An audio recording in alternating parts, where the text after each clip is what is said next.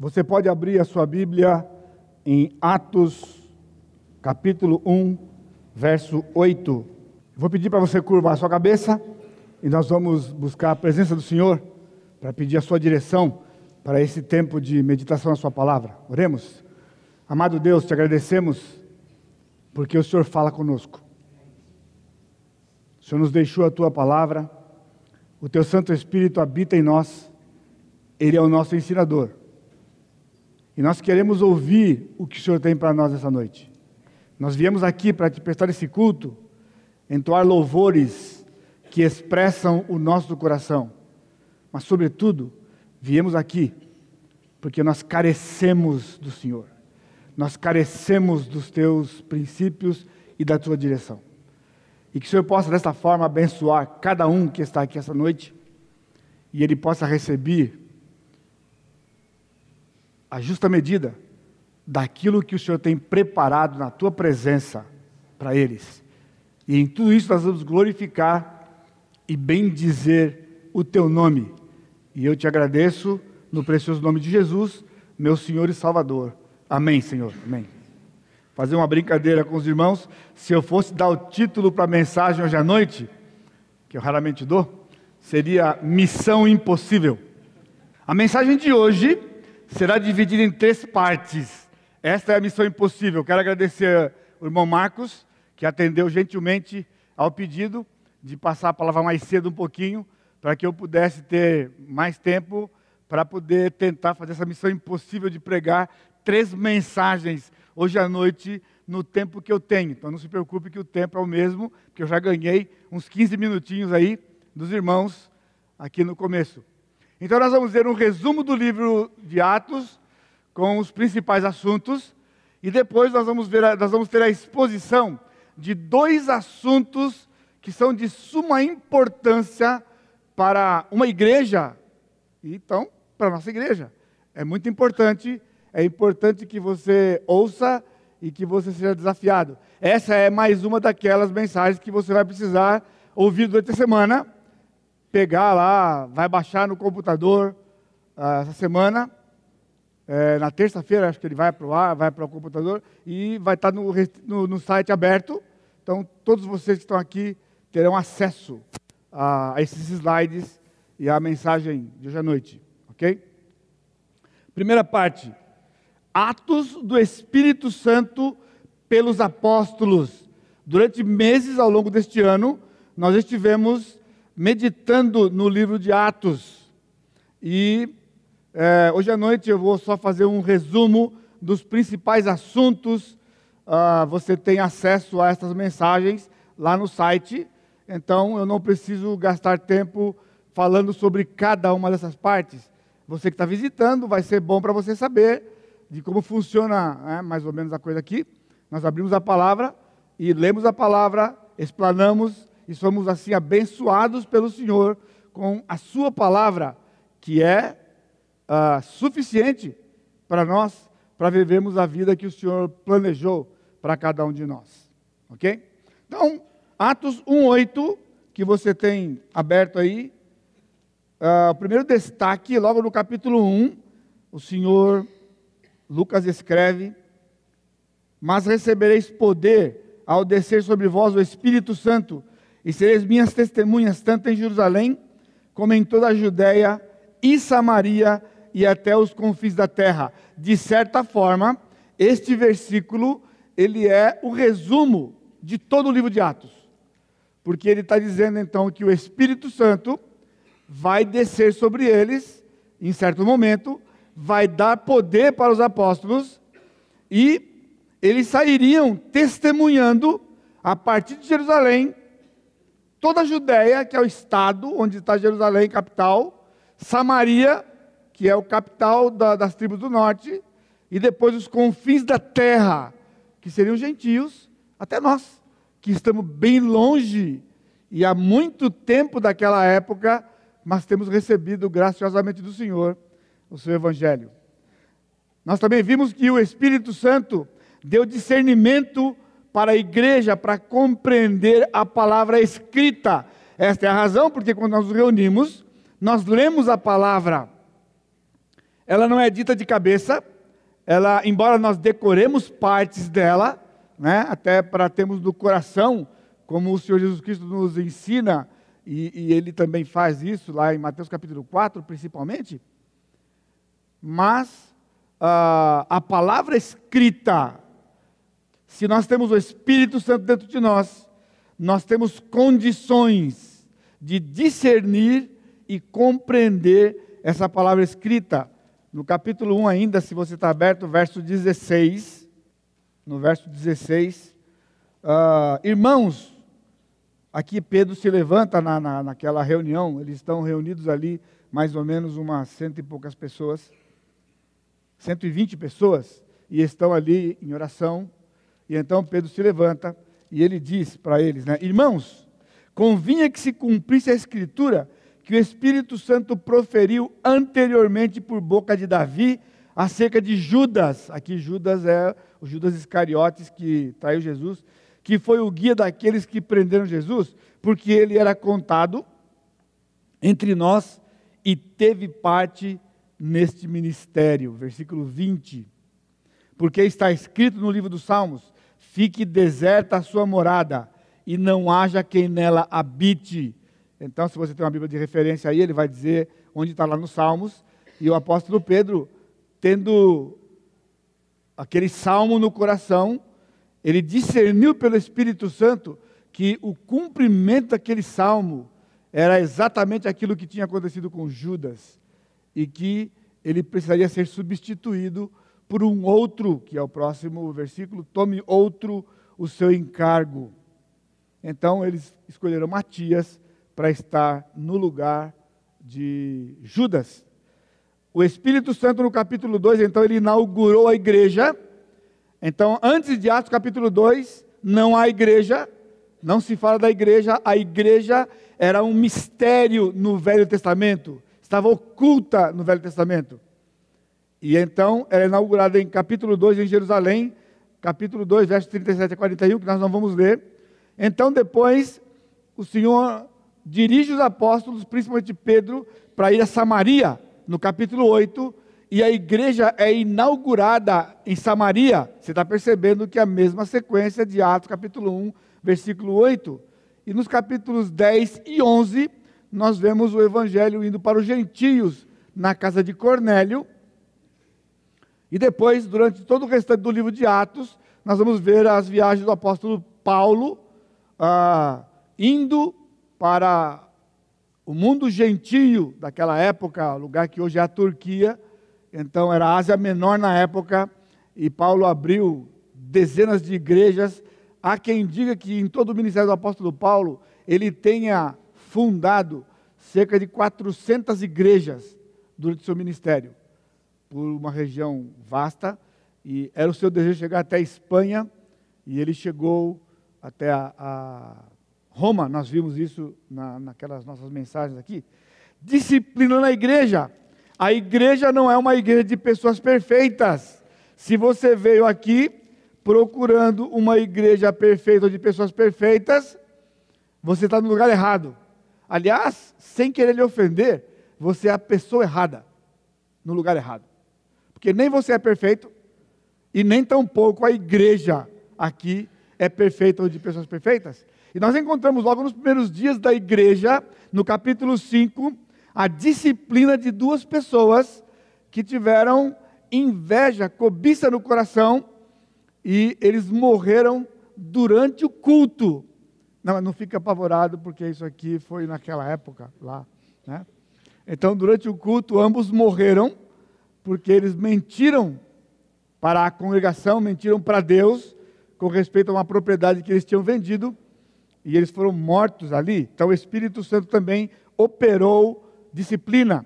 Nós vimos também no capítulo 6 que o Espírito Santo dirigiu aquela igreja para se escolher e instituir a diaconia, que era assistência e cuidado das ovelhas necessitadas. Então nós temos um corpo de diáconos aqui na igreja, composto de homens e mulheres, diáconos e diaconisas, que nos ajudam, ministrando a eles dando assistência às pessoas aqui da igreja, para que nós, pastores, nos dediquemos a oração e a palavra, como está nesse texto aqui. Atos capítulo 9, nós vimos então o Espírito Santo separando líderes, e ele começa separando o apóstolo Paulo, que vai ser o foco da segunda metade do livro, porque a primeira metade é Pedro, e Pedro foi separado por Jesus durante o seu ministério nos evangelhos. Nós vimos também a salvação entre os gentios, que eu já mencionei para você. O, o, Espírito Santo também levou, eh, ele também teve um papel de preservar os apóstolos em meio à perseguição e permitir que houvesse mártires também naquela época. Então, não só preservar, mas também permitir, dentro da sua soberania, quem seriam os mártires. Há uma coisa eh, bem interessante, porque o primeiro mártir foi Tiago, que foi passado ao fio da espada. Tiago era irmão de João, e João foi o último apóstolo a morrer, já na entrada do segundo século. Então, uma mesma casa, dois irmãos que conheceram o mesmo Senhor, e o Senhor tinha um plano para cada um deles. O plano, plano para Tiago é que ele nem sequer começaria o ministério dele, ele seria morto. E o seu irmão, da mesma casa, viveria aí perto de um século, e ele passaria, atravessaria, o segundo, atravessaria para o segundo século, testemunhando a respeito do Senhor Jesus Cristo. Separou pessoas para missões no capítulo 13, elegeu pastores para as novas igrejas no capítulo 14, 23, quando o apóstolo Paulo saiu na sua primeira viagem, quando ele voltou da sua viagem, ele veio estabelecendo e uh, elegendo presbíteros.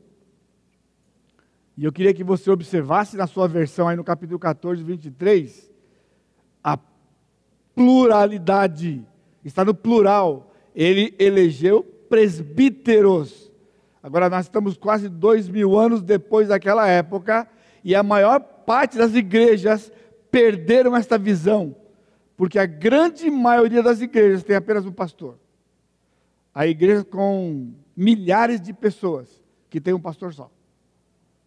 E alguns estranham e até acham que é complicado você ter mais de um pastor.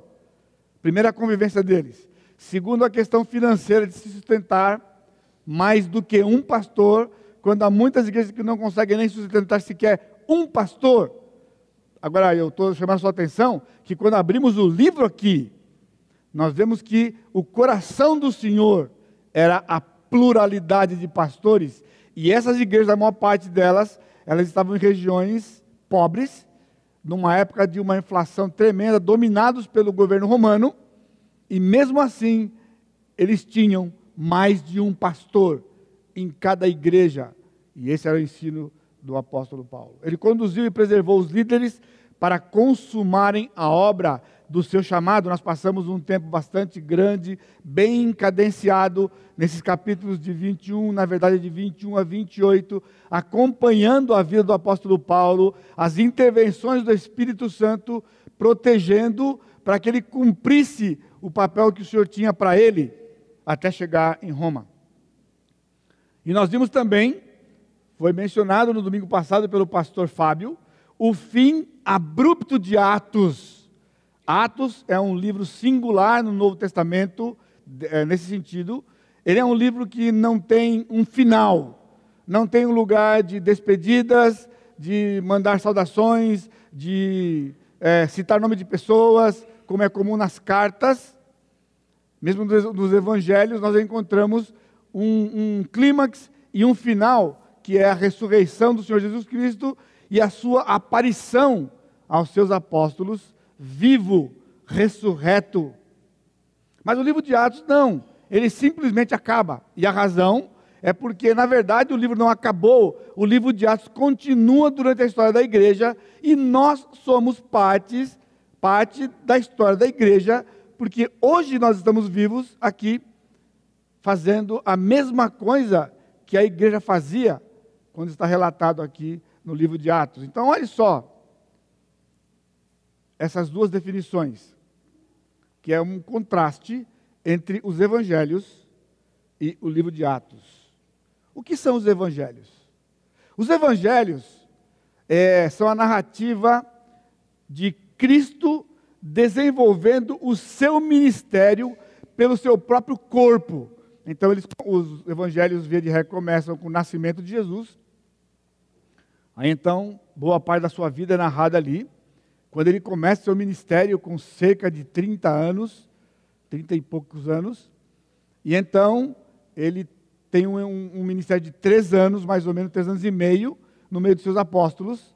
Aí ele é crucificado, ele é, é sepultado, ressuscita ao terceiro dia e depois ele é assunto aos céus e promete que ele vai voltar. Então era o seu corpo físico, era um corpo como o nosso, e ele usava este corpo para fazer o seu ministério. Mas veja agora, Atos, o que é Atos?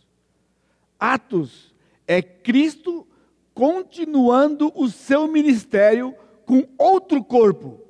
Agora, a igreja, nós e outras igrejas que compomos o corpo de Cristo, o corpo da noiva de Cristo. Então você vê, ele continua o ministério dele, só que lá era o seu próprio corpo, e agora, desses dois mil anos para cá, né, desde a, a inauguração da igreja, ele usa um outro corpo, que são grupos locais que se reúnem em nome dele, pelo acesso que ele proveu, pelo sacrifício que ele fez em nosso favor, para proclamarmos o seu poder, a sua vitória, a sua glória e a sua volta, que pode ser ainda hoje à noite. Então, para você ficar animadinho, né? A primeira parte já foi. Mas lembra, são três partes e agora nós vamos entrar na segunda parte do nosso tempo juntos hoje, a chamada segunda bênção. A chamada segunda bênção. É bem provável que o livro de Atos seja, na atualidade, o mais mal interpretado do Novo Testamento. Mesmo com as dificuldades de, das cartas do apóstolo Paulo, na sua gramática intrincada, complicada, como o apóstolo Pedro mesmo fala, mesmo é, com as dificuldades que nós possamos encontrar no livro de Hebreus, mas ainda em questão de interpretação, por causa da era da igreja e por causa do que tem acontecido nos nossos dias. Sem dúvida, é o livro de Atos que tem estado com, esta, com esse troféu negativo de ser o livro mais mal interpretado do Novo Testamento. Ele é classificado, dentro dos livros do Novo Testamento, como um livro histórico. O início da igreja e a sua expansão entre os judeus, bem como no mundo gentio. Vocês ouviram isso domingo após domingo, quando vocês vieram aqui, né? Judeus e gentios. Agora, observe isso. Se ele realmente é um livro histórico e ele conta a inauguração da igreja e a sua expansão no povo, gentio, no povo judeu e povo gentio, observe isso. Fatos históricos não se repetem. Estão ouvindo isso aqui? Fatos históricos não se repetem. Por exemplo, a independência do Brasil, nós comemoramos do dia 7 de setembro a independência do nosso país. Aquele é um ato único que aconteceu. Eu não vou perguntar para você o ano, porque nós temos dificuldades, né, nós brasileiros, com. Aliás, é, é, é interessante, né? Porque a, a 1822 foi a proclamação da independência às margens do rio Ipiranga, em São Paulo, pelo menos o que contam para a gente na escola. E a gente ouve e acredita. O que eu quero dizer é que ninguém aqui está esperando uma outra independência do Brasil. Está esperando ou está procurando um outro lugar, um outro riacho aí, né? um afluente, ó, o Vidoca é um riacho, que é afluente do Paraíba. Pensou alguém chegar lá perto do no Vidoca, né, levantar em cima, em cima de um cavalo, levantar a espada lá e dizer que vai proclamar a independência do Brasil? Né? Isso é estranho, sou estranho para você? Então, contudo, ouça, a igreja da atualidade quer reviver os fatos históricos de Atos como se eles fossem princípios para a era da igreja. Então, o que nós temos encontrado hoje em várias igrejas, espalhadas pelo Brasil e pelo mundo, são de igrejas que afirmam e tentam viver aquilo que aconteceu no livro de Atos nos nossos dias. Por isso eu disse que é um livro mal interpretado. Então fique atento para a gente, para você acompanhar o raciocínio e chegarmos lá na segunda bênção. Se isto é fato, o quê? De que aqueles fatos históricos do livro de Atos, eles se repetiriam na história, e fosse verdade o que acontece hoje em muitas igrejas, veja isso aí. Temos um problema de dois mil anos de existência, porque a igreja viveu a suposta verdade apenas 50 anos ou 120, não contando 70 do primeiro século, quando era a verdadeira ação do Espírito Santo. Então, se nós tirarmos o primeiro século, ela começou no ano 30 e pouco, até os 100, são 70 anos. Se você tirar, ali era genuíno, ali era verdadeiro, ali era a ação do Espírito Santo. Na virada no segundo século, se você procurar a história, completamente estranho para a igreja do segundo, terceiro, quarto, quinto e assim por diante, até 1906. Completamente estranho aquelas coisas na vida das igrejas espalhadas pelo mundo. Até 1906, quando acontece um fenômeno nos Estados Unidos, e eles começam então a reviver e proclamar de que o livro de Atos, as coisas que aconteceram no livro de Atos também eram para ser vividas pela igreja, e então começaram a disseminar essa doutrina. E ela chegou no Brasil mais ou menos na década de 60, em 1960, ela chegou aqui no Brasil e passou por várias mudanças e hoje nós temos o neopentecostalismo. Porque Deus daria princípios para a sua igreja que ela não os viveria na maior parte do tempo da sua existência? Seria um fato inédito, porque se você olhar toda a escritura, tudo aquilo que o Senhor determinou, ele executou, e aquilo foi uma verdade na vida do seu povo. Então, se ele tivesse decretado que realmente aquilo que aconteceu nos primeiros dias da igreja era algo para toda a igreja, seria um absurdo, até com o caráter do nosso Deus, porque ele teria feito uma coisa completamente inútil, que quase dois mil anos a igreja não viveria. Você está entendendo o que nós estamos colocando aqui? A chamada segunda bênção. O que é? Agora aqui, sem você se expor, tá bem? Não é pegadinha e também não é para você se expor. É uma pergunta. Quantos de vocês que estão aqui hoje à noite já ouviram falar, já ouviram falar da segunda bênção? Pode levantar a mão, não fica com medo não. Já ouviram falar da segunda bênção? Muito bem. Muito bem.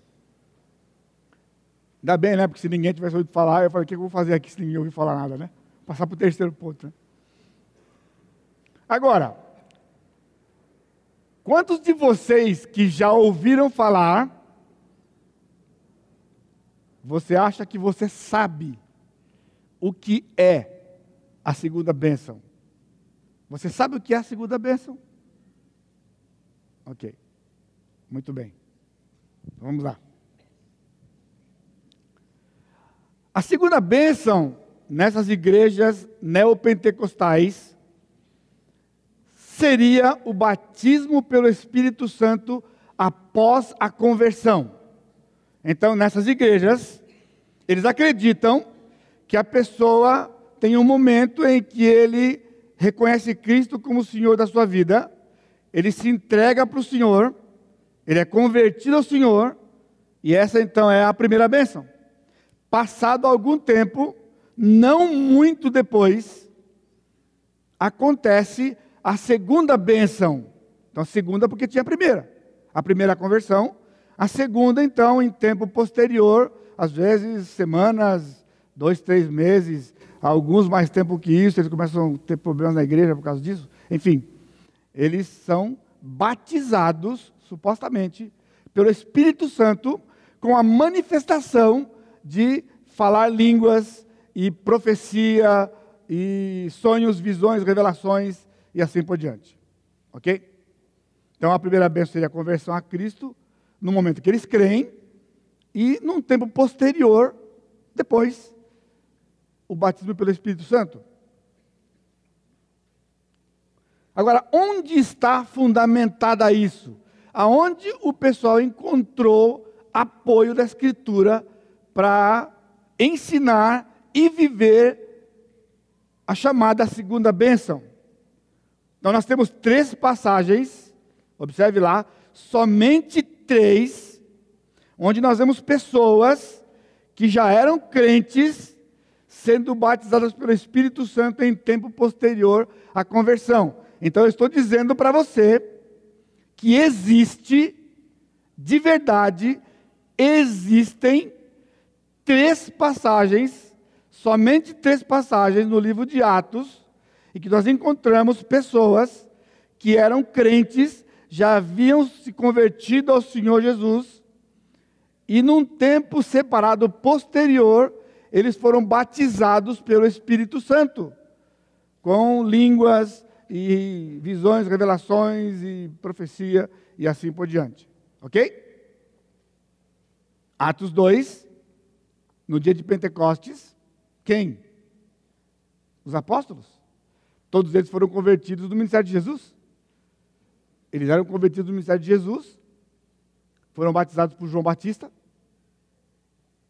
Então, em Atos 2, quando o Espírito Santo desceu e batizou e começou a igreja, então eram crentes, e este evento do, do Espírito Santo aconteceu depois. Entendeu? Aconteceu depois. Atos 8, Samaria. Se você lembra de João capítulo 4, o Senhor Jesus Cristo tinha, tinha numa das suas viagens, ele passou por Samaria, encontrou aquela mulher na beira do poço de Sicar, e então ele, ela descobriu que ele era o Messias, ela foi para a cidade, e ela testemunhou de Jesus, e o texto diz que toda a cidade reconheceu Cristo como o Senhor da vida deles. Aí Cristo foi para lá e conversou com eles. Então já havia crentes em Samaria. Em Atos capítulo 8, o Espírito Santo moveu Pedro e João para irem para Samaria e inaugurar a igreja. E quando Pedro chegou lá, eles foram batizados pelo Espírito Santo e já eram convertidos. Desde João capítulo 4, vocês estão comigo? Não fica apavorado, pessoal, que eu não mudei. A cirurgia do meu coração não me mudou. Eu estou seguindo o texto bíblico com você. Atos capítulo 19. Leia comigo. Rapidinho, vai para Atos 19 comigo. Essa passagem nós precisamos ler. Atos 19. Atos 19. Versículo 1. Aconteceu que estando Apolo em Corinto, Paulo, tendo passado pelas regiões mais altas, chegou aonde? A Éfeso. E achando ali alguns discípulos, perguntou-lhes: Recebestes porventura o Espírito Santo quando crestes? Ao que lhe responderam: Pelo contrário, nem mesmo ouvimos, nem mesmo ouvimos que existe o Espírito Santo. Então Paulo perguntou: Em que, pois, fostes batizado? Responderam: No batismo de João. Disse-lhes Paulo: João realizou o batismo de arrependimento, dizendo ao povo que cresce naquele que vinha depois dele, a saber, Jesus. Eles, tendo ouvido isto, foram batizados em o nome do Senhor Jesus. E impondo-lhes Paulo as mãos, veio sobre eles o Espírito Santo, e tanto falavam em línguas como profetizavam. Percebeu? Então eram homens convertidos, e aqui é significativo, porque entre Atos 2 e Atos 19, nós temos cerca de 20 anos. 20 anos havia se passado. E Paulo encontra 12 homens que eram convertidos, mas não tinham sido batizados no Espírito Santo.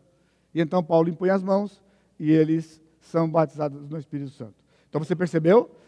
Três passagens, somente três, e são essas três passagens aqui. Ok?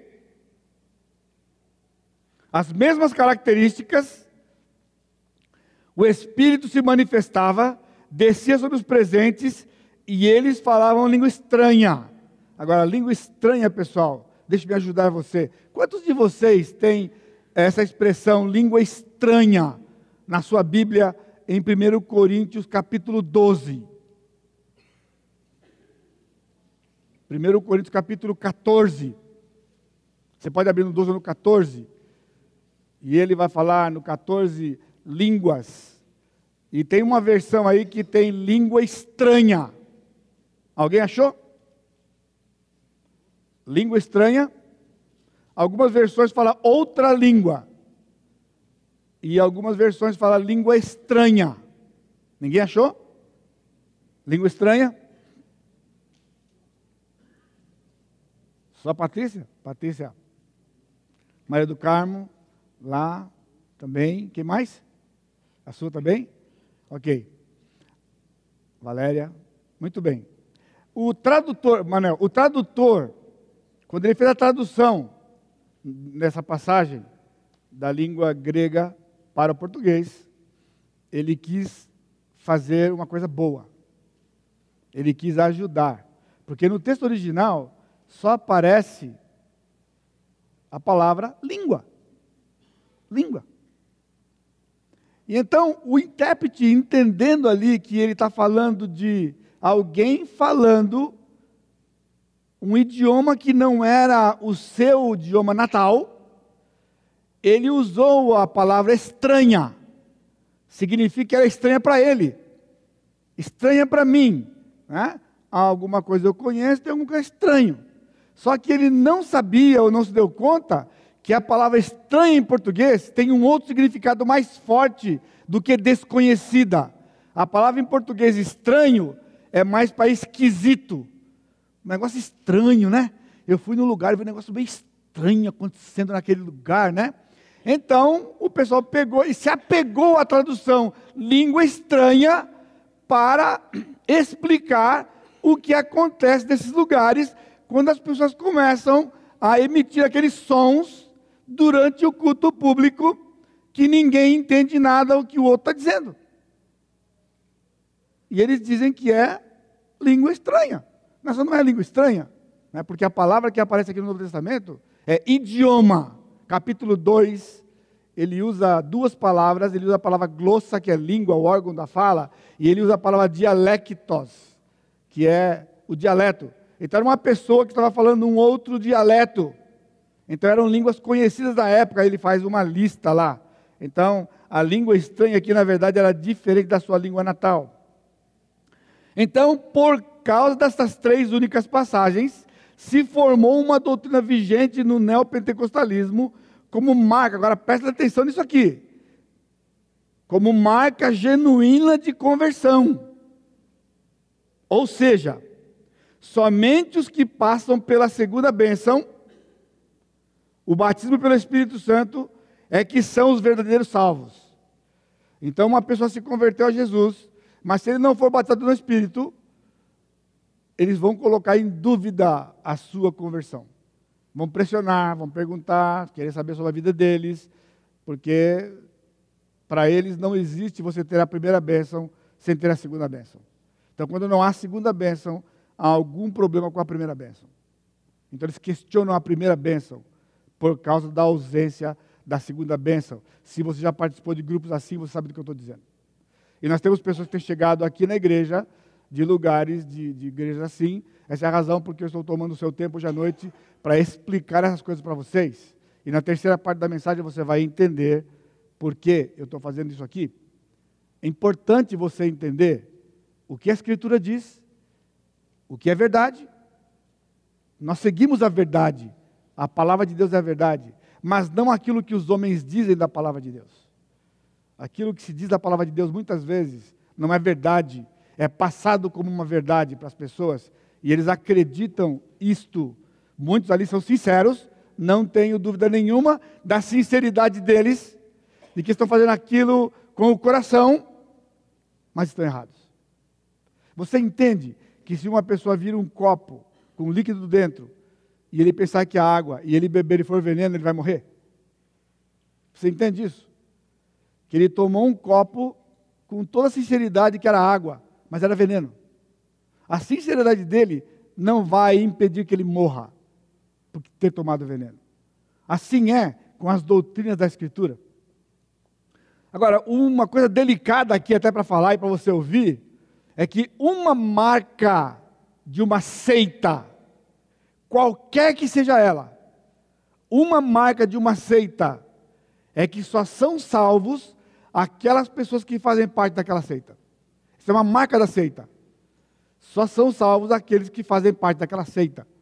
Essa é uma forma de você identificar uma seita. Porque aqui na palavra, nós encontramos que a salvação está em Cristo Jesus. A salvação não é propriedade exclusiva da Igreja Batista Maranata. A salvação não é de propriedade de igreja nenhuma.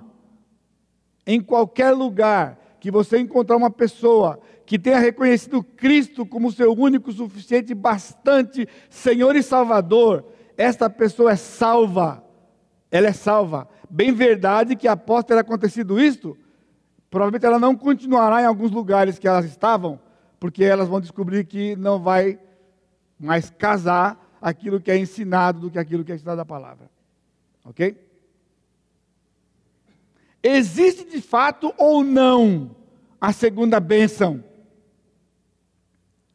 Os fundamentalistas, e aqui tem uma boa parte de batistas, teólogos batistas, eles resolveram o, pro, o problema de uma maneira muito simples.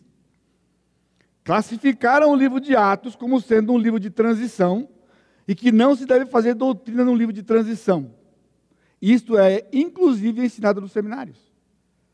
De que, então, quando alguém levanta lá no neopentecostalismo, mas aqui essas passagens Aquelas pessoas aqui foram batizadas depois. Então, em vez de explicar o que aconteceu aqui na Bíblia, eles dizem: ó, não liga para isso não, porque o livro de Atos é um livro de transição. E a gente não pode fazer doutrina em livro de transição. Esquece esse negócio aí. Você entendeu? Quer resolver de uma maneira simples? Agora observe. A pergunta persiste: o que fazer com tais passagens? Como de fato explicá-las? Vocês perceberam que, mesmo que você tomou um susto no começo, eu fiz questão de ler cada, mostrar para você cada passagem delas. E se você quiser fazer essa tarefa de casa, você pode procurar no livro de Atos e não vai achar outra. São só essas três. Elas estão lá. Elas estão lá. Aquelas pessoas foram batizadas do Espírito Santo em tempo depois, posterior à sua conversão. E isso não pode ser negado. Agora, isso não dá direito a entender que é a suposta segunda bênção. bênção. Então, não existe de fato a segunda bênção. É um equívoco de interpretação teológica e não gramatical. O que eu quero dizer é que, normalmente, a, a, as dificuldades de interpretação que nós temos estão na gramática. Quando a pessoa está lendo, ele discorda, é, teólogos discordam do contexto, do, do conteúdo do que está escrito. Neste caso aqui, é um equívoco de interpretação teológica. Desconhecem as épocas do plano de Deus, de Velho e Novo Testamento. Então a questão não é um texto, a questão é o plano de Deus, que eles desconhecem. E então não explicam o que aconteceu aqui, eles fogem da explicação e simplesmente isola o livro de maneira que ninguém possa trazer doutrina lá. Agora presta atenção. O que de fato é o significado desses textos então? Veja lá. Eram simplesmente crentes que foram salvos da economia do Velho Testamento, batizados por João pelo Evangelho do Reino que é arrependei-vos porque chegado o reino de Deus. Vocês estão lendo lá? Eram pessoas que se converteram na economia do Velho Testamento, foram batizados por João, ok? O evangelho que João pregava era o evangelho do reino. Arrependei-vos porque é chegado o reino de Deus. As pessoas chegaram e eram batizados por João. Ok? Eles estavam onde? Salvos, convertidos mas estavam onde? No Velho Testamento. no Velho Testamento. Os evangelhos, mesmo que na Bíblia ele está no Novo Testamento, os evangelhos narram uma época ainda no Velho Testamento. Cristo viveu no Velho Testamento. Cristo cumpriu a lei. Cristo viveu como povo judeu, ele era um judeu, entendeu? Então não confunda Bíblia, Velho e Novo, porque o Novo começa em Mateus, perfeito? Mas em termos de época, em termos de era, o Novo Testamento só começa em Atos 2. Todos os evangelhos e o capítulo 1 de Atos é Velho Testamento. O Novo só vai começar em Atos capítulo 2. Então, o que acontece? Pessoas estavam no Velho Testamento, convertidas a Jesus, a igreja inaugurada, então eles precisam sair daqui e vir para cá. Começa com os apóstolos, Atos capítulo 2. Lembra da mulher do poço que eu falei? Ela foi convertida para o mistério de Jesus, portanto, Velho Testamento. E agora então a igreja estava inaugurada em Jerusalém, já a igreja já estava funcionando. Então o Espírito dirige Pedro para ir lá e inaugurar a igreja aonde? Em Samaria. Então agora nós temos um grupo de pessoas em Samaria que eram convertidos, mas na economia do velho. E precisavam passar para o novo, porque o novo já tinha começado. O novo começou em Atos capítulo 2. Você está entendendo? Estavam vivendo numa época diferente. Assim, 20 anos depois, quando Paulo encontra o pessoal lá em Éfeso, e Paulo estranhou a razão porque eu li aquela passagem, porque é para deixar evidente ah, como Paulo estranha. Ele encontra lá, lá em Éfeso, 20 anos depois que a igreja estava inaugurada, 12 homens convertidos. Então a pergunta inocente de Paulo foi: recebeste o Espírito Santo? Por quê? Agora, olha o texto lá recebeste o Espírito Santo quando? Quando crestes. Paulo perguntou para eles com todas as letras: recebeste o Espírito Santo quando crestes?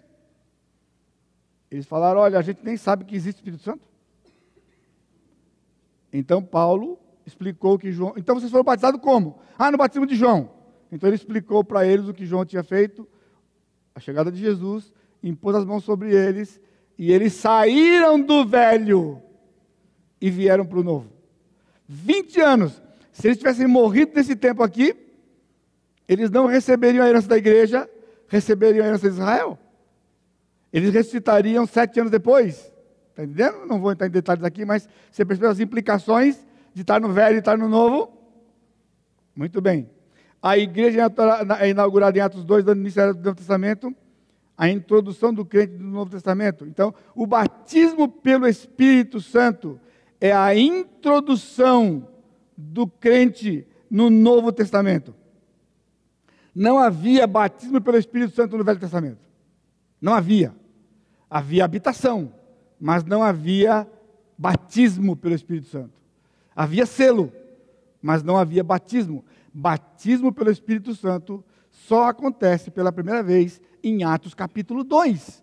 E até hoje, então, no momento que a pessoa crê. Agora eu deixei um gráfico para você aí, para você entender melhor. Vai estar, tá, lembra isso aqui no site para você poder depois durante a semana estudar? Veja lá.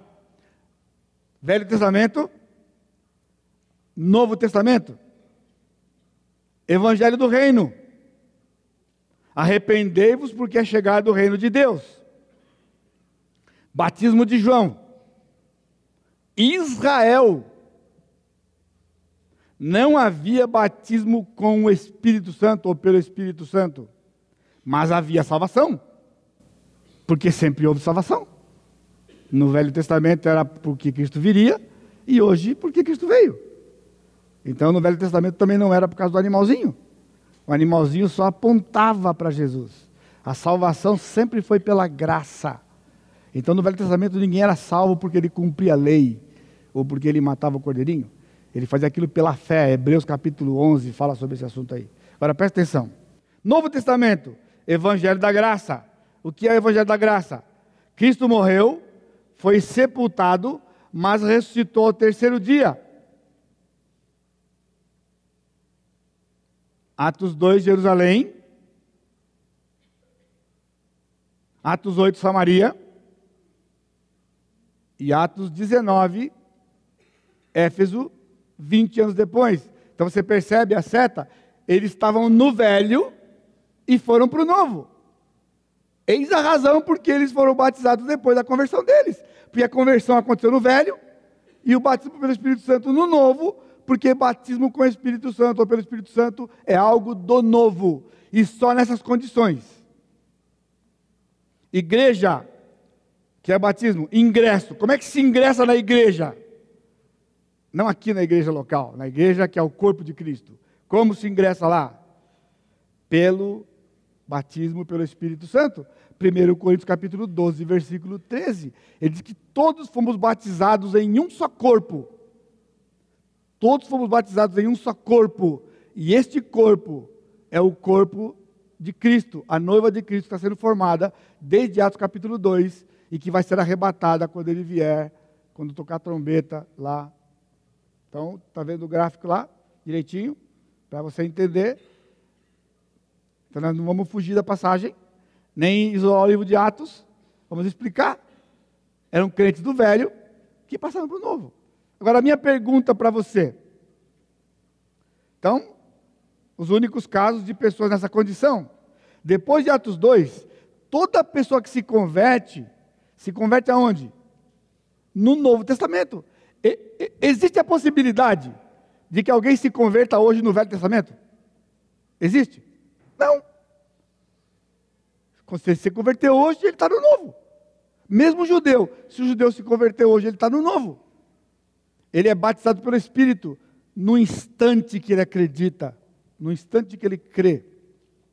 Atos 11, 17, os apóstolos estavam dizendo, quando justificou, Pedro justificou que ele foi lá para a casa de Cornélio, ele foi pressionado pela galera lá, então ele disse que, como que ele podia negar água para batizar aqueles que, como eles, receberam o Espírito Santo quando creram? Está tá claro lá? Quando creram. Atos 19, aquele, aquele homem lá, sem querer ser maçante para você, recebeste o Espírito Santo quando crestes? Então, a própria pergunta do apóstolo Paulo já estava dizendo qual é a prática. A prática é receber o Espírito Santo quando crê, não depois. Não existe segunda bênção. Existe uma bênção só, que é a bênção do sacrifício de Jesus. E o Espírito Santo vem para nos selar e garantir que vamos chegar lá, na presença dEle batizados no batismo de João, foram batizados em nome de Jesus. Então, há três textos básicos que eu já mostrei para você. Terceira parte, a unidade da igreja. Então, eu queria que ficasse claro para você, se você tinha dúvida, se você veio de grupos que acreditavam nisso, eu espero que mesmo num tempo curto como esse eu tenha conseguido mostrar para você o que a Escritura diz a respeito disso e que aquilo que é ensinado nesses lugares como segunda bênção, na verdade é um equívoco teológico, por não entender exatamente aquilo que Deus estabeleceu no seu plano. Deus é organizado. E nesse, nessa organização dele, aconteceu esses três casos de pessoas que estavam no velho, tinham que passar pelo novo. Por isso, o batismo pelo Espírito Santo ocorreu em data diferente da sua conversão. Isso não é possível hoje, tá bom? Então eu espero que você depois estude e faça a lição de casa, para quando alguém perguntar para você, você não precisa brigar, tá bom? Não precisa brigar. Você não precisa ofender, tá bom? Mas você tem que saber para poder se posicionar. A gente não crê diferente. A gente crê no que está na Escritura. Essa é a diferença. Então você tem que estar preparado para abrir a palavra para as pessoas e dizer. Você nunca pode dizer, olha assim, na minha igreja é assim. Você faz, você queima o meu filme. E dos outros pastores. Você queima o nosso filme. Quando você fala, não, na minha igreja é assim. Não é uma boa resposta, viu? A nossa igreja é assim. Boa resposta é quando você abre a escritura e mostra para a pessoa na escritura o que você acredita, o que nós acreditamos. E se você não souber, então procure alguém que possa ensinar você. Então, não saber não é desculpa. Ah, pastor, mas eu não tenho esse conhecimento aí todo, né? Não, por quê? Porque você não quer. Porque se você quisesse, vai só você procurar. Nenhum dos pastores negou alguma vez de explicar para você nada quando você pediu, quando você perguntou. Ok? Então você pode perguntar e vai ter a resposta. Atos 2,42, que é do nosso texto base, que é resgatar a igreja de Atos 2, perseveravam na doutrina dos apóstolos, na comunhão, no partir do pão e nas orações. Primeira coisa que eu quero chamar a sua atenção: perseveravam na doutrina dos apóstolos. Agora, observe que apóstolos está no plural, mas doutrina está no singular. Na doutrina dos apóstolos. Então significa que nós temos 12 apóstolos, mas uma só doutrina. Depois o apóstolo Paulo, Barnabé, outros apóstolos que não faziam parte dos 12, mas eles tinham a mesma doutrina. E a igreja perseverava na doutrina deles. Essa era a, a, a prática da igreja que está narrada aqui em Atos 2 e em todo o livro de Atos que nós estudamos com vocês. Agora, Efésios capítulo 4, versos de 1 a 6. Se você puder ir lá rapidinho. Efésios 4, de 1 a 6. Rogo-vos, pois eu, o prisioneiro no Senhor, que andeis de modo digno da vocação a que fostes chamados, com toda humildade e mansidão, com longanimidade, suportando-vos aos outros em amor, esforçando-vos diligentemente por preservar a unidade do Espírito no vínculo da paz. Agora, observe, irmãos, há somente um corpo e um espírito, como também fossem chamados numa só esperança da vossa vocação. Há um só Senhor. Agora chama a sua atenção. Há uma só fé e um só batismo. Um só Deus e Pai de todos, o qual é sobre todos e age por meio de todos e está em todos. Você percebeu? Um, um, um, um e um só batismo. Mesmo que hoje há três formas de batizar. Se você é aluno do ITA, então você sabe. Dois podem estar errados. Dois estão errados. Os três podem estar errados, mas jamais os três certos. Entenderam? Se nós temos três tipos de batismo, e a Bíblia fala que só tem um batismo, então, dois estão errados, aí de cara. Mas os três podem estar errados, dos que nós conhecemos, ser um quarto. Mas jamais os três certos, porque há um só. É o batismo como Cristo foi batizado.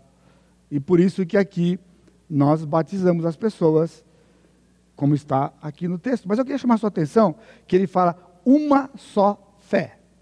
Uma só fé. O que uma passagem tem a ver com a outra. Ou seja, o que Atos 2,42 perseveravam na doutrina dos apóstolos tem a ver com a Efésios capítulo 4, uma só fé. Porque ambas as passagens tratam de uma coisa só. Doutrina dos apóstolos e uma só fé.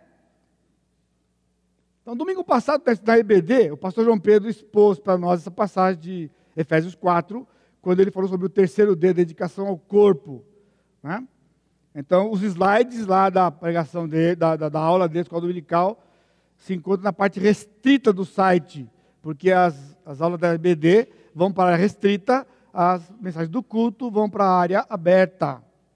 Então, estão na área restrita e está bem detalhado lá, quando ele vai falar sobre a unidade né, do corpo, a dedicação que nós temos que ter ao corpo, que é este corpo, bem como o corpo pequeno. Então eu quero pegar um gancho nesses versículos de, Atos, de Efésios capítulo 4, quando o apóstolo diz uma só fé e um só batismo. Então, em primeiro lugar, a definição de fé em Efésios capítulo 4. Fé no Novo Testamento tem mais de um significado. Talvez vai ser novidade para alguns de vocês. Pastor, como é que é? Fé não é fé? Sim, fé é fé. Então, mas fé não é fé? Porque isso aqui tem mais de um significado. Por que tem mais de um significado? Primeiro, fé é um substantivo do verbo crer. Português é uma das poucas línguas de que o substantivo é diferente do verbo. Não todas, né? Mas uma boa parte das nossas palavras, o substantivo é diferente do verbo. Aqui o verbo é crer e o substantivo é fé. Então, essa definição é, é a atitude exercida pelo crente de crer na palavra, crer em Deus, crer em Jesus, crer nas promessas, crer para a salvação. Esse é um significado. Segundo, em Hebreus 11:1, nós temos uma definição de fé. A definição é, é a certeza de coisas que se esperam e a convicção de fatos que se não veem. Então você percebeu que há uma diferença entre eu creio em Jesus, eu creio nas promessas, eu creio em Deus, ali é específico. Agora aqui ele está dizendo que fé é quando você crê, é quando você tem a certeza, ou melhor, é quando você tem a certeza daquilo que você espera. E você tem uma convicção daquilo que você não vê. É tudo que você pode explicar desse aspecto da fé. Você tem certeza. Por exemplo, nós aguardamos a bendita esperança. Qual é a bendita esperança do crente, irmãos? Que vamos ser arrebatados. Essa é a bendita esperança. Vai tocar a trombeta e todo salvo de Atos capítulo 2, até o momento que tocar a trombeta, vão ser, vão encontrar-se com o Senhor, vamos encontrar com o Senhor lá na nuvem. Os corpos ressuscitam primeiro, depois os que estão vivos aqui, os mortos aqui morreram durante essa época, seu corpo ressuscita primeiro, encontra com a alma que está na nuvem com Jesus, e os que estão vivos aqui somos arrebatados. Eu não sei, ainda não consegui chegar num acordo quem vai abrir aqui o quilômetro 11 no dia pessoal está discutindo isso até hoje. Quem vai abrir aqui, quem vai estar tá aqui para tomar conta disso aqui? Ninguém quer ser candidato. Agora veja, mas aqui em Efésios, Paulo está pensando no conjunto de doutrinas. Esse mesmo sentido foi usado por Judas na sua pequena carta, no versículo 3, quando ele diz: Quando eu estava pensando em escrever sobre a nossa comum salvação, eu fui impelido pelo Espírito para vos desafiar para que diligentemente batalhar pela fé que uma vez por todas foi entregue aos santos. Então aqui, Judas não está falando de batalhar pelo ato de crer. Ele não está falando de batalhar por, por você ter convicção de uma coisa que você espera. Ele está dizendo que havia um conjunto de doutrinas. E esse conjunto de doutrinas estava sendo atacado naqueles dias de Judas, de João, mesmo de Paulo, de Pedro, e eles tinham que defender diligentemente aquele conjunto de doutrinas. E é isso que Paulo está dizendo: uma só fé. Paulo cria exatamente a mesma coisa que Pedro cria. Eu espero que ninguém aqui tenha dúvida disso.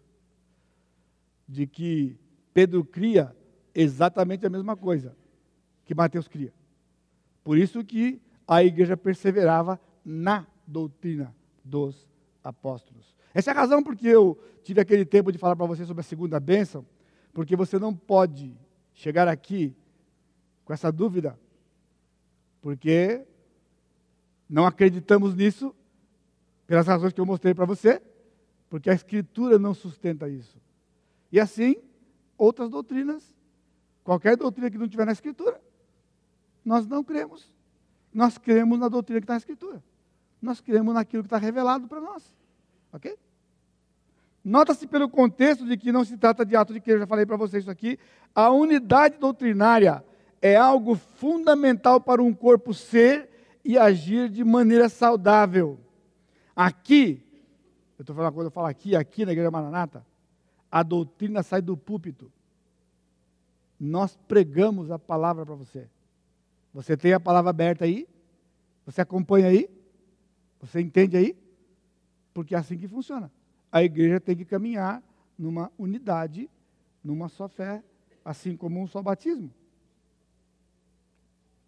Uma das designações dos pastores é presbíteros, que é um superlativo que significa o mais velho. Na cultura judaica, eram os de cãs branca, eu não tenho, não terei. A propósito, vocês aí que estão dizendo que eu pinto o cabelo, não pinto o cabelo. Que alguns viram uns cachinhos brancos aqui, disseram, andou correndo a boca pequena aí, diz o seguinte, agora descobrimos que o pastor pinta o cabelo. Porque como ele ficou no hospital 30 dias, ele não teve como pintar o cabelo lá, então apareceu aquele cabelo branco aqui, ó. Ele tem cabelo branco. Então, como eu não tinha até o pouco dia que você não via, você achava que eu pintava e disfarcei. Eu não pinto o cabelo, nem grecinho não uso. Isso aqui é original, pessoal. É original. Eram sábios na lei e modelos da nação. Agora, observe isso aqui. Aqui, nesta igreja, biblicamente, há duas funções. E somente duas funções. Quais são as duas funções? Pastores e ovelhas. Então, ou você é pastor, ou você é ovelha. Entendeu? Ou você é pastor, ou você é ovelha. Não existe uma terceira função, ou categoria, se você quer dizer, ou posição, que você quer. Eu procurei a, a parte função, porque é mais fácil para você entender é, pastor e ovelha. Então você tem que saber quem você é.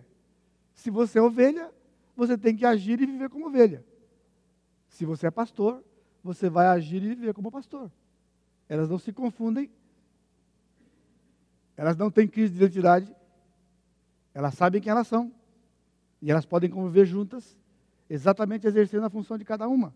Porque foi isso que o Senhor planejou.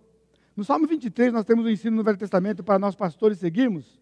E em 1 Pedro capítulo 5, de 1 a 4, nós temos os parâmetros do pastor. O pastor não pode ser dominador do rebanho. O pastor tem que ser modelo do rebanho. Liderança bíblica no Novo Testamento, liderança dos pastores é liderança de modelo. Faz aquilo que eu estou fazendo, porque eu estou fazendo aquilo que Cristo está fazendo. Aquilo que Cristo fez ou aquilo que Cristo ordenou.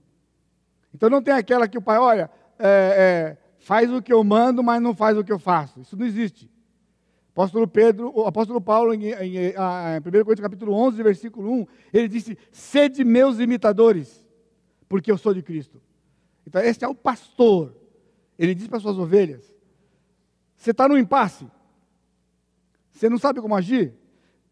Existe um livro que foi escrito tempos atrás,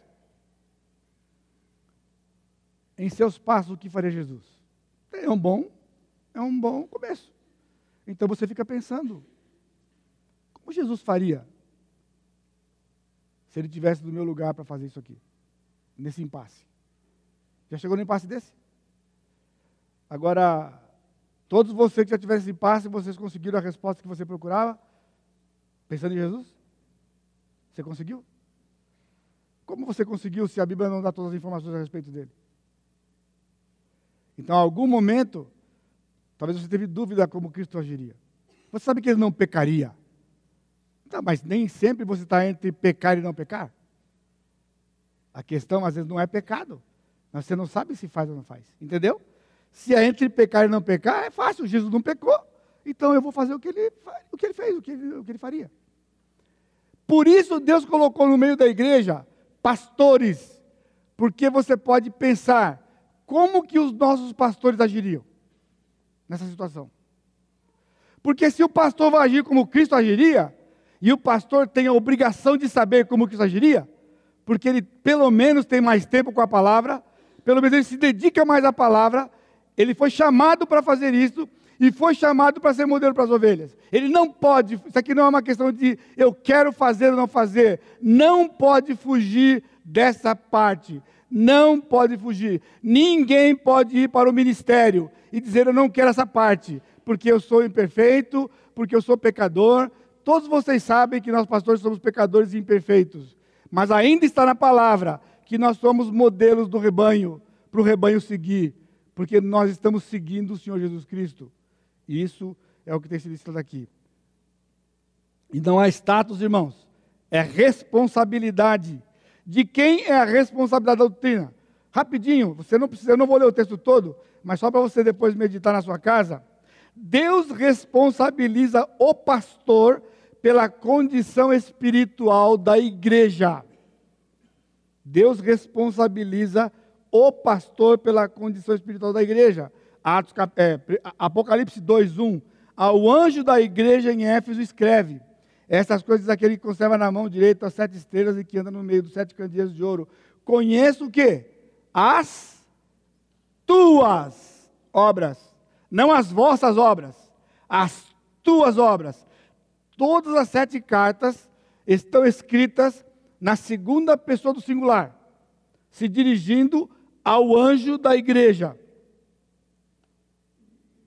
O anjo aqui é o pastor da igreja. Todas elas tinham mais de um pastor. Já vimos isso lá em Atos capítulo 14. Mas tem a segunda pessoa aqui. Não é o ser angelical. Aí a razão para você ler depois e estudar em casa se você quiser. O termo anjo, angelos no grego, ele foi usado para homens, tanto no Velho como no Novo Testamento. Ageu 1,13 para o profeta, Malaquias 2,7 para o sacerdote, Malaquias 3,1 para o precursor do Messias, que no Novo Testamento é João Batista, Tiago 2,25 para os espias de Israel e Jericó. Está traduzido lá emissários em português. A palavra emissários na língua grega é angelos. Então, não é estranho se você mas ali como é que o senhor sabe que o pastor, que o anjo não é o anjo, não é o bichinho de asa lá, o, o ser de asa? Né? Por quê? Porque a palavra foi usada. E como que Deus responsabilizaria o ser de asa, que não tem nenhuma ingerência no meio da igreja, pelo estado da igreja? Não tem o menor sentido. Agora, aqueles pastores viviam no meio da igreja. Portanto, irmãos, quando nós falamos e lembramos você que você deve orar por nós, não é, não é brincadeira nem é simples. Porque Deus nos responsabiliza. Pastor, mas é complicado, quer dizer que a ovelha vai lá, das cabeçadas dela lá. Irmãos, não fui eu que escrevi Atos capítulo, não fui eu que, quem escreveu Apocalipse 2 e 3. Eu só estou lendo para vocês. Foi o Senhor que disse isso. O pastorado, por isso que ele diz, alguém que almeja o episcopado, excelente obra almeja. Porém, aí ele vai dar as nossas qualificações.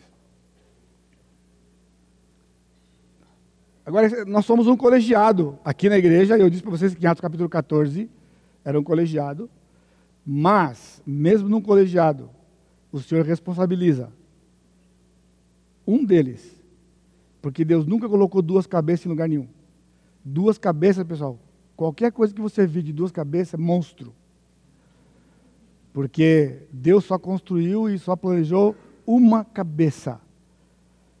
E há, lares que têm dificuldades porque tem duas cabeças. Tem o cabeça e a cabeça. Ok? Então vai dar confusão. Certo? Eu não vou entrar aqui, fique preocupado, não. Está acabando meu tempo aqui, eu estou sabendo. Tá bom? Assim é na igreja, porque toda a liderança do Senhor. Toda a liderança.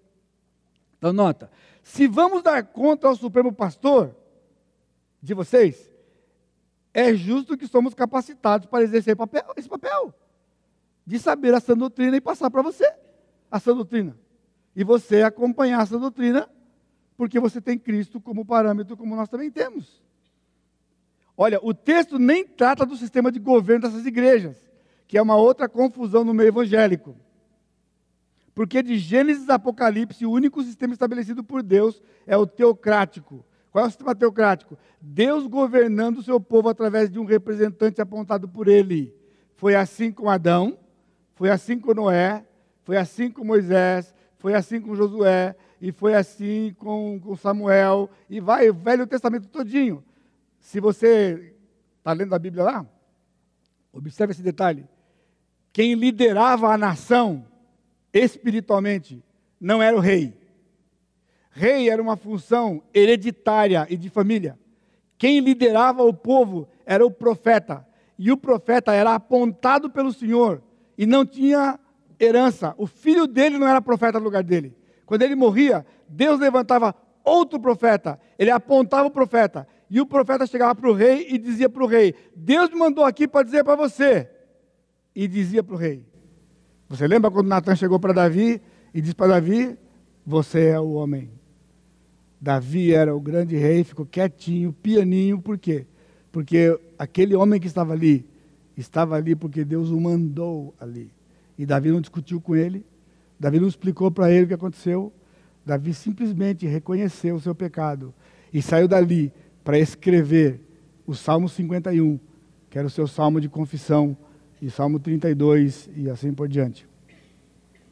Fica claro que era a responsabilidade dos pastores e, se necessário, do pastor mestre, essa perseverança na doutrina dos apóstolos. A única forma segura de se haver uma só fé na igreja é vindo da liderança na palavra.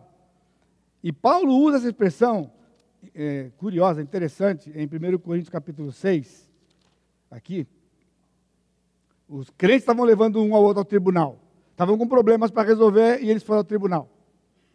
Então Paulo, quando mandou a carta para eles, ele estranhou e disse o seguinte: Para vergonha vou-lo digo, não há porventura nem ao menos um sábio entre vós que possa julgar no meio da irmandade? Vocês têm que ir lá no juiz lá fora, que vai ser julgado por nós, que os anjos serão julgados por nós. Aí ele, aí ele vai firme. Para vergonha de vocês, não tem pelo menos um sábio aí dentro? Quem é esse um sábio? Ele está dizendo assim, mas nem o pastor salva aí de poder ajudar vocês a resolver essas questões. Vocês têm que ir lá no mundo resolver isso. Agora, irmãos, eu estou enfatizando para você, porque muitos alunos estão equivocados no seminário. Eles vão para o seminário equivocadamente. E vão para o ministério sem entender a implicação e a profundidade no plano de Deus. Agora, de novo, irmão, presta atenção não significa status. Isso aqui é responsabilidade. Em nada eu ou os outros pastores somos mais do que você. Apenas temos a responsabilidade de conhecer o livro e ajudar você a encontrar suas respostas no livro. Encontrar suas respostas no livro. Se você pensar nas ovelhas e no pastor, na época do Velho Testamento, você pode imaginar o pastor falando para ir num lugar, as ovelhas discutindo que não querem ir, que não vão, e vão para outro lugar? É estranho para você, é até engraçado, não é? Por que, que na igreja acontece isso? Na igreja do Senhor Jesus Cristo, por aí acontecem essas coisas. Pastores não conseguem, a maior parte das igrejas, os pastores não são líderes das igrejas. Agora, não estou dizendo que é culpa da igreja, é culpa dele. Porque se Deus responsabiliza o pastor pela situação da igreja, ele nunca vai chegar para o Senhor e falar: Senhor, aquela igreja que o Senhor me deu, faz favor, né? Faz favor, né? Não vai poder dizer isso para ele. Entendeu? Não vai poder dizer. Em Hebreus, quando ele diz: ora pelos vossos guias, porque eles vão prestar contas de cada um de vós. Sem você ficar ofendido, alguns anos atrás, eu orei e disse para o Senhor o seguinte: Senhor, não manda mais ninguém. Não manda mais ninguém, por favor. Que eu não vou conseguir dar conta nem dos que estão aqui, quanto mais o senhor está mandando. Mas não se preocupe com você, não, porque já faz muitos anos isso aí. Eu estava lá Maratinha ainda. Entendeu? Mas de verdade, irmãos, com temor no coração.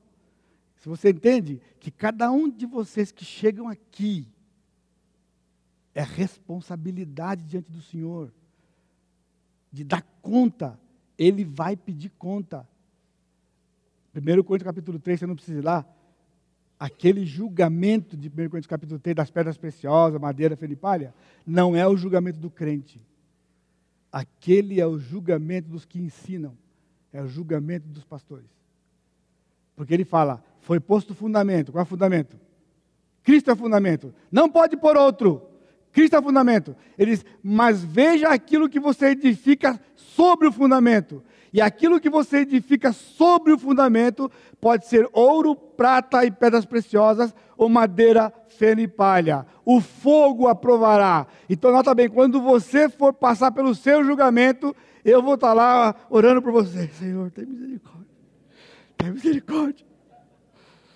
Porque se a sua obra queimar, queima a minha. Entendeu? O fundamento já está posto. Jesus Cristo é o fundamento. É o nosso fundamento. Agora, sobre esse fundamento, nós temos que edificar. Ele diz, porque fala de Apolo, olha o texto lá, Apolo, Paulo, Cefas, só líderes. Havia uma divisão na igreja pelos líderes. Então Paulo chamou a atenção deles, vocês estão brincando com coisa séria. Quem é Paulo? Quem é Apolo? Quem é Cefas? Né? Nós temos contas a prestar, irmãos. Nós temos contas a prestar. Futuramente, em algum tempo, não muito longe, pastor Sacha vai assumir a liderança do ministério pastoral. Então, isso é uma palavra para ele. E depois, futuramente, outros, se forem passando no tempo, quanto tempo ele vai viver, não sei. Ele é novinho, aí falou que ele não tem nem, nem é tio, lá falou tio. Hoje aí ficou até estranhou quando ele falou, ei meu, eu sou tio, eu sou sobrinho, né? Mas ele é tio de outros, né? Então, porque, irmãos, Deus tem dado a graça para nós aqui na igreja. Eu comentava com eles essa semana. Eu e o pastor João Pedro trabalhamos juntos há 31 anos, dos quais cerca de 22 ele como pastor. E quando a gente já compartilhou isso em outros lugares, as pessoas achavam estranho. Como é que vocês conseguiram trabalhar tanto tempo juntos? Sabe por quê? Porque cada um de nós sabe quem é. Então, se você não sabe quem você é, você vai ter problemas. Se o pastor não souber quem é, ele vai ter problemas. Na própria equipe, ele vai ter problemas. Então, não é lugar para ser disputado. Não é um lugar que a gente almeja. É o lugar que o Senhor aponta. E a igreja tem sido avisada disso já há alguns anos, não é? Então, ah, eu não sou agarrado a essa posição. Nunca fui agarrado a essa posição. Ela foi dada. João Pedro nunca almejou essa posição.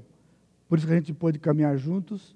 E eu sempre mostrei para vocês, e vou repetir de novo, de que eu tenho louvado a Deus e tenho orado pelos pastores nesses últimos tempos aqui muito. Louvo a Deus pela vida dele. Porque se Deus não tivesse dado o pastor João Pedro para trabalhar junto comigo, eu junto com ele, nós não teríamos chegado onde nós chegamos. Daquilo que compete a nós, pastores. Agora, na graça de Deus e no plano de Deus, chegaríamos onde Ele planejou e onde Ele vai planejar. Entendeu? Então, o fato de que eu fui o pastor da igreja esses anos todos, nunca foi que foi no sentido que João Pedro era um pastor menor. Pelo contrário, se nós não pudéssemos caminhar juntos, a igreja não teria a bênção que ela sempre teve aqui, não somente eu, quando o pastor Roberto esteve no nosso meio também, e aí quando o Sacha veio, o pastor Fábio veio, a graça de Deus, irmãos, a graça de Deus. Sabe por que isso? Por causa da unidade. E é uma coisa que nós não abrimos mão aqui na igreja. É unidade. Não é uniformidade. É unidade. Nós temos um Deus. Nós temos um Espírito. Nós temos uma palavra. Nós temos um corpo. E que Deus possa nos abençoar, irmãos. Aliás, continuar nos abençoando, como Ele tem feito até aqui, uh, de nós temos o temor no coração. Você não tem noção, se você não é pastor, você não tem a menor noção do que significa chegar aqui na frente desse lugar. Estão tá, tá, tá ouvindo? Não tem noção. Só quem já veio aqui sabe o que significa isso aqui. E mesmo nós não gostamos dessa disposição, é mais porque você do fundo não enxerga. Mas eu gosto de quando está lá embaixo, mas você não enxerga. Mas entende, entende, irmãos? É com temor, é com o coração apertado, que a gente vem para trazer o recado do Senhor. Porque é o recado do Senhor. Não é aquilo que está na cabeça da gente. É o recado do Senhor. Para as ovelhas do Senhor. Para a glória do Senhor. Para a honra do Senhor. Sobre a obra única do Senhor. Como nós cantamos hoje sobre o nome único do Senhor e de nenhum outro, de nenhum homem. Só e tão somente o nome que está acima de todo nome, que é o nome do Senhor Jesus Cristo. Essa é a sua segurança. Essa é a sua segurança quando você está aqui nesse lugar. E você que tem chegado aqui, de saber que somos todos ovelhas de Jesus, eu e vocês. Usando a linguagem bem popular dos jovens aí. Irmão, isso é uma coisa Joe. Sabe o que é Joe? É Joe. De outro mundo. Esse negócio de que Deus escolheu uma ovelha ou algumas ovelhas das suas ovelhas para serem pastor das suas ovelhas. Você acha que é simples? Eu não estou pastoreando as minhas ovelhas. O Sacha não está pastoreando as dele, nem João Pedro as dele e o pastor Fábio as dele. Nós pastoreamos as ovelhas do Senhor. Você é dele, é propriedade exclusiva dele. Dele. Lembra quando ele chamou Paulo? Paulo, ele disse: Saulo, por que você me persegue? Ele perseguiu os crentes. Agora você pega isso aqui e transporta para nós.